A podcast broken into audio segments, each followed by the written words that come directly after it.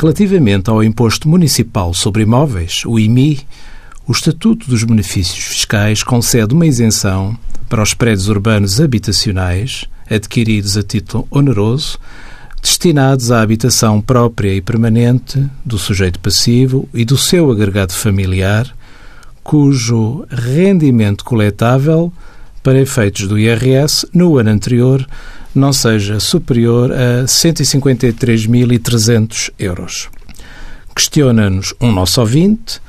se pode usufruir desta isenção após ter sido o imóvel arrendado durante alguns anos, afetando agora a habitação própria e permanente. Uma das condições para usufruir da isenção do IMI é o imóvel ser afeto a tal fim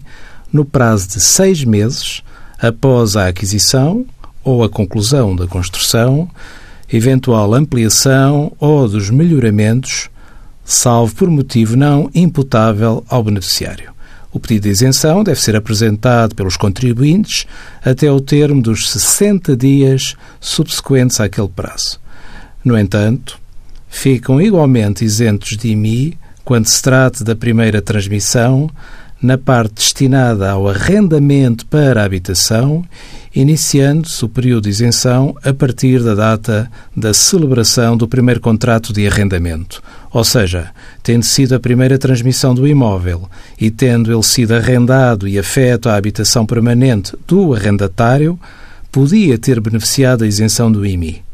O período de isenção a conceder é de três anos, aplicável a prédios urbanos cujo VPT, valor patrimonial tributário, não exceda 125 mil euros.